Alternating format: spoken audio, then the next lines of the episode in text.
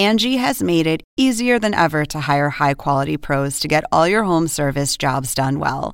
Just bring them your project online or with the Angie app, answer a few questions, and Angie will connect you with local pros who match your specific needs. Or book a service instantly at an upfront price. So join the millions of homeowners who use Angie to care for their homes and get your next home service job done well. Download the free Angie mobile app today or visit Angie.com. That's A N G I.com. Según el diccionario de la Real Academia Española, La cultura pop se define como el conjunto de las manifestaciones en que se expresa la vida tradicional de un pueblo. nosotros la definimos como Música, cine, televisión, famosos teatro, moda. y arte. ¿Y tú? ¿Cómo, ¿Cómo la defines? Somos Zona Pop, con Marisabel Houston. y Javier Merino. Para los que son amantes de este formato análogo, seguro van a disfrutar muchísimo este episodio porque vamos a hablar precisamente de los vinilos. ¿Y por qué? Porque hace 73 años Columbia Records presentaba precisamente en donde está nuestro invitado el día de hoy en Nueva York, el primer LP de 33 revoluciones y un tercio, que es el pues el estándar por tamaño también que era de 30 centímetros, el estándar de la industria musical hoy en día. Yo soy Marisabel Houston desde Atlanta, me encuentran en Twitter en arroba HoustonCNN y en Instagram arroba Marisabel Houston. Este podcast, si estás escuchando este audio a través de la página, ve, corre hasta Spotify, suscríbete en Zona Pop CNN y también estamos en Apple Podcasts, Google Podcasts, TuneIn, Deezer, iHeartRadio y demás plataformas. Javier que mira a la nada a través de Zoom, ¿cómo estás? Muy buenos días, muy buenas tardes, muy buenas noches, muy buenas madrugadas. A la hora que sea que nos estés escuchando, gracias por sintonizarnos. Mi cuenta en Twitter es arroba merinoCNN y en Instagram me encuentran como Javito73, www.cnne.com diagonal zona pop, la página popera con todos los artículos y www.cnn.com diagonal zona pop, la página con todos los episodios. Y Marisabel, el invitado que tenemos el día de hoy no es cualquier invitado, es un gran invitado que ha dedicado su vida a la música. Es multiganador de premios Latin Grammys y Grammys. Es ingeniero, es productor y es escritor. Y Marisabel tiene nada más y nada Y menos. es profesor también. Ah, bueno, sí, claro, profesor. Y tiene nada más y nada menos que 20 años dedicados a la industria musical. Él es nada más y nada menos que Juan Cristóbal Lozada, mejor conocido como JC Lozada o en las redes sociales como Mr. Sonic. Muchísimas gracias por estar con nosotros, Mr. Sonic. Es un honor de veras para nosotros que estés con, con nosotros en un capítulo más de Zona Pop. ¿Cómo estás? ¿Cómo está mi gente de Zona Pop? Eh, muchos saludos desde aquí, desde Nueva York. Javi, Marisabel, gracias por la invitación. Súper emocionado de estar aquí con ustedes. Tenemos tiempo tratando de reunirnos y de tener una conversación divertida. Y bueno, parece que hemos encontrado el, eh, El espacio. El, espacio y el, y, el, y el sujeto para la conversación, ¿no? El, el tema, el tópico. Así que bueno, va- vamos a arrancar. Qué bueno, gracias por invitarme. Es un- Ustedes digan. Es un placer tenerte acá y más que es otro venezolano, aquí ya estás rodeado, Javier. Entonces, él ya está también entrenado, entonces entiende la jerga venezolana. Jaycee, bueno, vamos a hablar, ya lo dijimos, de los vinilos, pero quiero contarles a la gente eh, primero de qué se trató ese disco, ese primer disco que sacó Columbia Records en 1948, sí, fue en 1948, que lo presentó allá en una rueda de prensa en Nueva York. Y yo no sé si la gente sabe que ese primer disco tenía una grabación de la entonces, como se llamaba, Orquesta Sinfónica y Filarmónica de Nueva York, interpretando la pieza Concierto para Violín, creo que es en E minor, de eh, el compositor alemán Felix Mendelssohn, dirigidos por Bruno Walter. Toda esta información la pueden encontrar en la Biblioteca del Congreso de Estados Unidos, que de hecho, si están en Washington, pueden ir a la Biblioteca del Congreso, buscar, bueno, sacarse su carnet, que es completamente gratis, pero buscar el papeleo, todos los papeles de este primer disco está ahí en Washington. Ya, bueno, esto ocurrió hace 73 años. Y es impresionante que este formato que presentaron, el LP de 12 pulgadas, de 30 centímetros, sea 73 años después el estándar de la industria musical, ¿no? Vamos a comenzar por allí. La música en vinilo. Ya quiero después que nos vayamos a la parte técnica, pero tú, como productor, ¿qué significa para ti el vinilo y la música? Tienes la colección ahí detrás de ti. Sí, bueno, para mí son cosas, me estás hablando de algunas de las cosas más preciadas en mi vida, ¿no? La música y, y el primer paquete donde se, donde se empaquetó, vamos a decir, la música, ¿no? Que fue con el vinilo, que fue la, lo que disparó la comercialización de la música, fue la creación del vinilo, ¿no? Entonces, a pesar de que las tecnologías han cambiado mucho, como sabemos, después del vinilo vino el A-Track, después vino el cassette, después vino el CD, ahora tenemos el downloading el streaming, ¿right? Entonces, el, el vinilo y lo empezó a perder mucha popularidad a finales de los 80 y principios de los 90 cuando apareció el CD por la conveniencia, ¿no? Y también un poco la, aquel eh, tabú del sonido digital, el sonido de alta resolución. Entonces, eh, sí, hay muchas ventajas del sonido digital, pero hay muchas ventajas también del sonido analógico, del, de lo que es el vinilo, ¿no? Pero, a ver, yo aquí te quiero preguntar, JC, hoy en día los vinilos están de moda porque nos recuerdan a nuestro pasado, a nuestra infancia, quizá cuando eh, escuchamos un primer disco. Yo me acuerdo que el primer disco que tuve y que se me viene a la mente fue el de la película Grease, que era un disco doble que abrías y estaba lleno de fotografías de la película, y no solo de la película, sino de escenas de la clásica preparatoria americana. Hoy están de moda porque nos recuerdan algo por añoranza o porque tienen algo extra que quizá en su momento no tenían los discos, los vinilos. Bueno, yo creo que hay una combinación, ¿no? Porque lo interesante es que la nueva generación, o sea, chicos que no pasaron por esa época, que no vieron la transición, muchos de estos chicos están consumiendo vinilo. Entonces, ahí yo creo que un poco como también ese fenómeno de cuando a principios de los 90 la gente empezó a vestirse como en los 60. A principios de los 2000 te empiezas a vestir como hay siempre un ciclo de cosas que vuelve, ¿no? La ropa con los pantalones bota ancha, los zapatos de plataforma, todo siempre vuelve, ¿no? Lo que pasa es que como la música una vez más está attached a la tecnología, entonces es más difícil que vuelva como un jean o una camisa, ¿no? Entonces hay, un, hay algo de curiosidad ¿no? En estos días vi a alguien también, vi que están vendiendo también los, los Walkman, ¿no? Los cassette players, y eh, vi un video de alguien el otro día, entonces que salía la mamá enseñándole a la hija, le acabo de dar a mi hija por primera vez un, un toca cassette, y no, la niña no sabía ni remotamente. ¿Le dio el lápiz? Había que hacer, ah, claro, para, para, arreglar la cinta, ¿no? Ese era el método más, eso, eso sí es tecnología, ¿ah? Claro.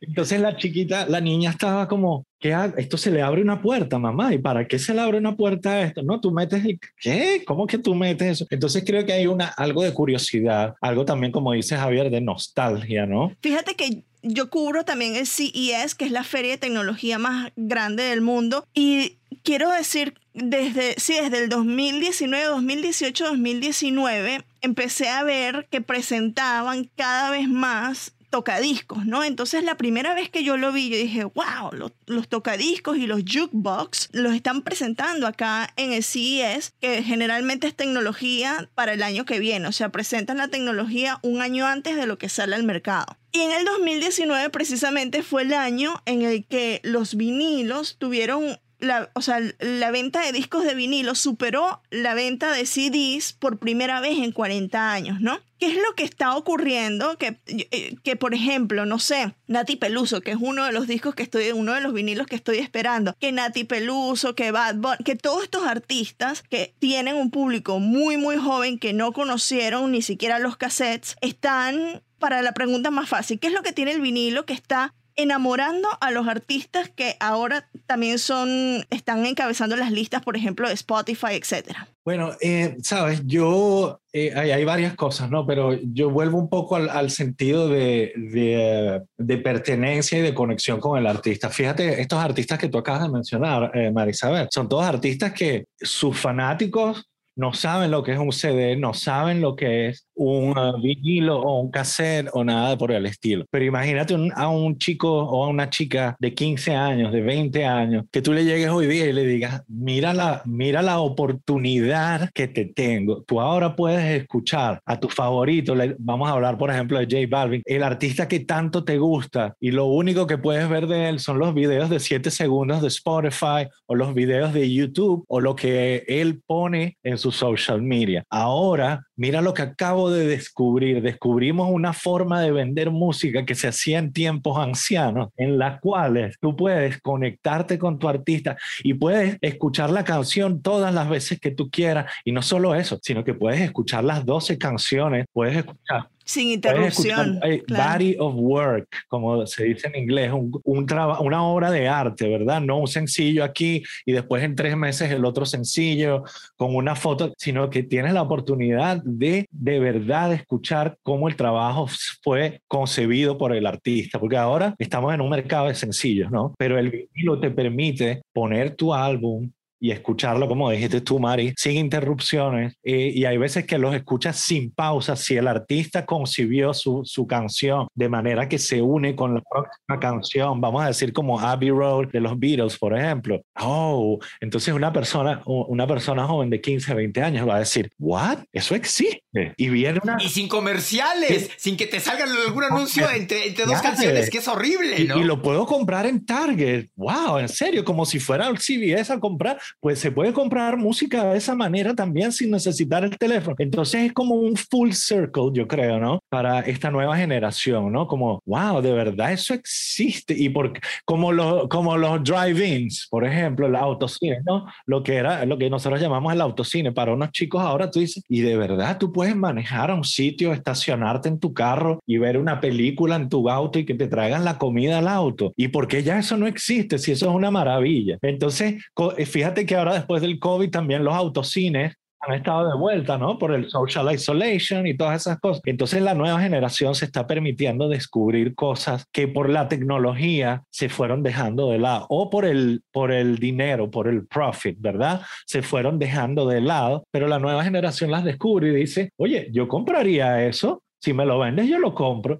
Entonces las compañías se están despertando a eso y están como eh, eh, tratando de satisfacer ese nuevo mercado. ¿no? Yo, yo quiero retomar algo que, que decías de la experiencia de ir a una tienda a buscar un disco. Y el mejor ejemplo para las nuevas generaciones es ver la película Rock of Ages, en donde el personaje de Diego Boneta está en Tower Records en Los Ángeles viendo discos. Y era así de tuc, tuc, tuc, que te ibas y luego los tenías que empujar todos. Y te ibas al, al de al lado y y así. E, ese es el mejor ejemplo para las nuevas generaciones de que no tienen ni idea de lo que es un vinilo. Yo te quería también comentar, y, seguramente a ti, María Isabel, también te pasa, que gracias a los LPs, surgieron las famosas canciones de, del lado B, porque muchas veces te quedas nada más escuchando el, lado A, que es pues el lado A del disco, que si lo volteas es el lado B. Pero muchas de estas canciones del lado B que eran extraordinarias y que seguramente no se dieron cuenta, pero después vieron que era como algo que podía funcionar. Todas las canciones del lado B porque la gente seguramente no quería escuchar el lado B del disco o lo dejaba para otra ocasión.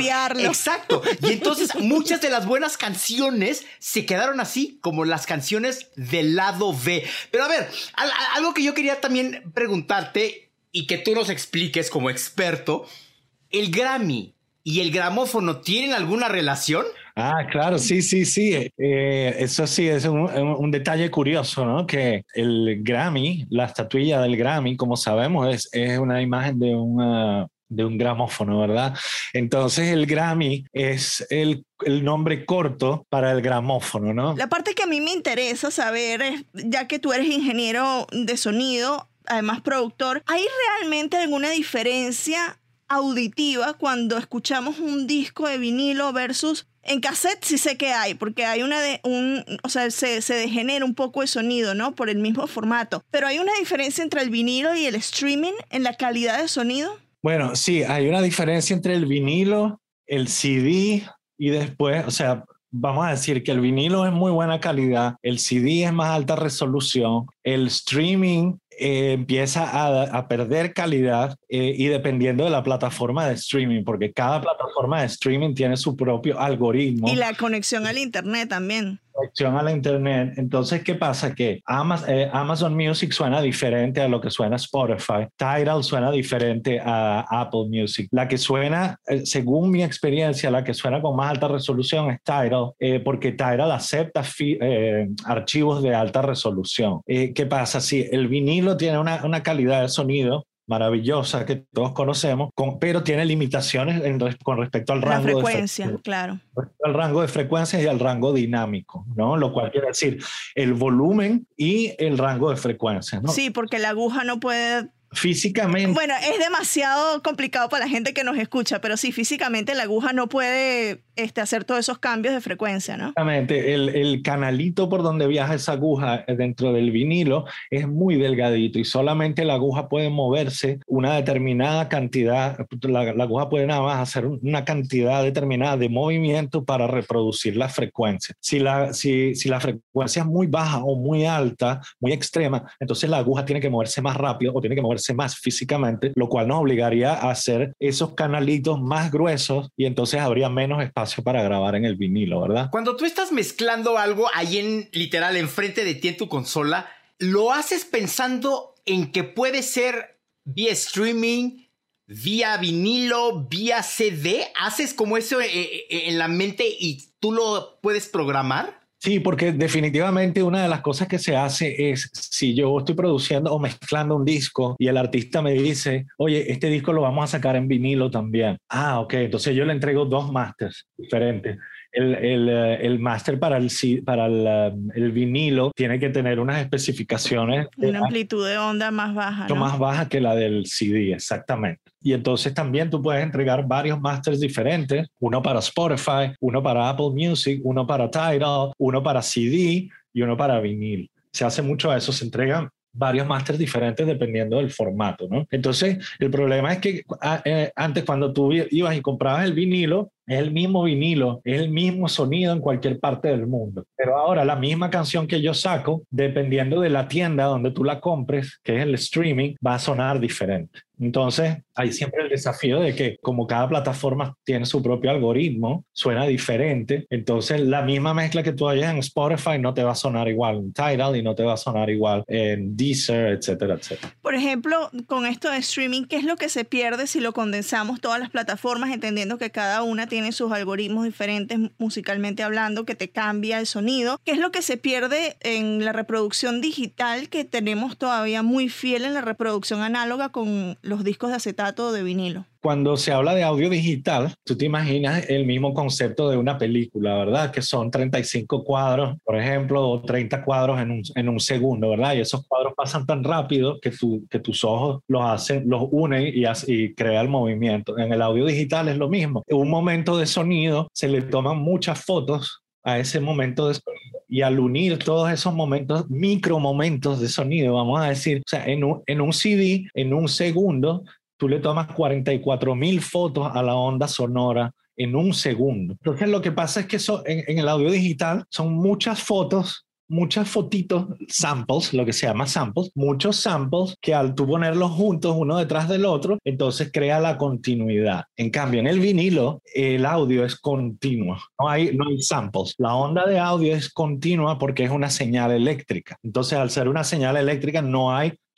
no hay esas, esas fotitos que se ponen juntas, sino que en realidad... No hay una interrupción, no hay claro. interrupciones, en realidad el, la señal es continua. Entonces ya por ahí tenemos la primera, tú sabes, ¿no? La, la, la, primera diferencia, ¿no? Que por qué la gente se siente atraída al vinil, ¿no? Al sonido analógico. Entonces esa es una cosa, que no hay interrupción entre tus samples, no hay samples, es una señal continua que dura tres minutos, vamos a decir. No hay Exacto. Entonces, la otra es que mucha de la música que se escucha hoy día fue grabada para ese formato. Vamos a hablar de Bob Marley, vamos a hablar de los Beatles, vamos a hablar de Queen, de Pink Floyd, Michael Jackson, La Fania, todos los discos de La Fania. Entonces, ¿qué pasa? Que fue una música que fue creada para ser reproducida en ese formato. Fue grabada y capturada con una tecnología que va acorde a ese formato. Claro que pasa que al tú pasar esa, esa música grabada en otra época al formato digital, suena como raro porque tú, tú oyes frecuencias que no estaban supuestas estar ahí porque dicen, ahora con la tecnología digital tenemos más rango de frecuencia y tú dices, sí, pero cuando eso se grabó, mm, yo no quería que ese rango de... Entonces, por ejemplo, un, un, un contrabajo, ¿verdad? Vamos a decir, por hablar de un ejemplo, un bajo eléctrico, tiene unas frecuencias muy bajas que el vinilo no capturó. Entonces, cuando la pasas a digital, dices alta definición digital. Y esa alta definición digital quiere decir más frecuencia. Entonces le empiezas a meter el, uh, el artifact, ¿no? Como dice, te dice en inglés, le empiezas a meter trucos digitales y empiezan a salir ciertos artefactos que no estaban originalmente supuestos a estar ahí, ¿verdad? Y por ejemplo, uh, y por ejemplo con la música actual, que es muy, que tiene mucho bajo, que de sonido, por ejemplo, el reggaetón que es demasiado alto, tiene sonidos muy altos, entonces ¿cómo tú haces para remasterizar eso para el vinilo? O sea, ¿qué es lo que se le quita y pierde en vinilo que se puede escuchar en digital? Pierdes un poquito de ese, sobre todo en la, música urbana que tiene tantos bajos y subbajos y los famosos 808s. Por ejemplo, tú oyes los discos de hip hop de los 80 que estaban los vinilos, que fue cuando empezó eh, todo lo que es el breakdance y todo eso, sigues teniendo los kicks, los 808s, pero en la era digital, eh, claro, algunos de esos, eh, a pesar de que eran capturados en vinilo, la fuente original, que era por ejemplo un, un MPC 2000 o un drum machine, un lean drum machine, la fuente original del sonido, cuando iba al vinilo, perdía un poquito de, de, la profundidad, ¿no? Entonces, ahora que, que, esa misma fuente original la podías tener en digital, como que dices, ah, mira, me está dando algunas de las frecuencias que se estaban perdiendo. Antes de despedirnos, porque ya llegó el tiempo de despedirnos, eh, nosotros tenemos aquí un, un, segmento que son las recomendaciones de Zona Pop. Te voy a pedir que me recomiendes algún disco de vinilo. Eh, ya después le pregunto lo mismo a Javier y yo les doy mi recomendación de uno que me llegó la semana pasada. ¿Qué disco nos recomiendas para ir a comprar ahora mismo y escuchar o sumarlo a la colección? Eh, you can never go wrong with Bob Marley porque ese es uno de los artistas que, y, y ese otro que mencioné, Abbey Road, porque esos son vinilos que cuando se grabaron, la grabación se hizo con la intención de que fuera reproducida en ese formato. No tengo o sea, ninguno de los dos, entonces lo tengo que ir a buscar. Ajá, ajá. Entonces, yo creo que cualquiera de esos dos. Y eh, si queremos a lo mejor en español, definitivamente sí, el amor después del amor de Fito, Dinamo de Soda, eh, también es amazing en vinilo, a pesar de que ya en esa época estaban saliendo CDs, pero todavía se mantenían la, las cosas más con el sonido de, de vinilo. Pero sí, definitivamente y como ya viene el fin de semana, vamos todos a escuchar Bob Marley, vinilo, para que tengan todo un tremendo fin de semana. ¿Tú, Javier? eh, uno doble también, que ha sido el único vinilo que he comprado últimamente, el soundtrack de Bohemian Rhapsody, la película de que Queen. me lo regalaste. Que te lo di, que la verdad, o sea, cuando lo vi en Target, ahorita que, que decían que, que, te vas a Target a comprarlo, eh, lo vi y dije, wow, esto es una pieza de arte porque son las canciones originales de Queen en el soundtrack que son tu playlist favorito de canciones de Queen. Entonces yo me voy con Bohemian Rhapsody, que es el único que he comprado, el único vinilo que he comprado. Y yo voy a recomendar, yo no sé si, si les gusta, pero este es un artista con el que yo he estado obsesionada este año porque ese disco me parece maravilloso, que es El Madrileño de Zetangana. Me llegó el vinilo la semana pasada. Qué bien se escucha ese disco en vinilo, a pesar de ser música que tal vez en la amplitud de onda no sea la apropiada para vinilo, pero se escucha muy bien el madrileño de Zetangana. No sé si lo pueden encontrar en, en Amazon, sé que lo pueden encontrar al menos acá en Estados Unidos, en España evidentemente, pero bueno, si tienen oportunidad de escucharlo y de buscarlo, súmenlo a su colección. Jaycee Lozada, te queremos agradecer que hayas estado en Zona Pop de CNN en español. Tus redes sociales, ¿en dónde te puede seguir la gente? Bueno, muchas gracias por la invitación, como siempre. Eh, Mr. Sonic en Instagram es MR Sonic y underscore. Eh, y en Facebook también Juan Cristóbal Lozada. Y ahí por ahí conéctense en Instagram y seguimos las conversaciones sobre música y sobre tecnología, que yo soy un nerd para eso, así que yo estoy siempre listo para hablar de música. Y vamos a hablar tú y yo mucho de, de, cosas tecnológicas porque eso a mí me fascina. Bueno, vamos, let's be nerd all together. Yeah.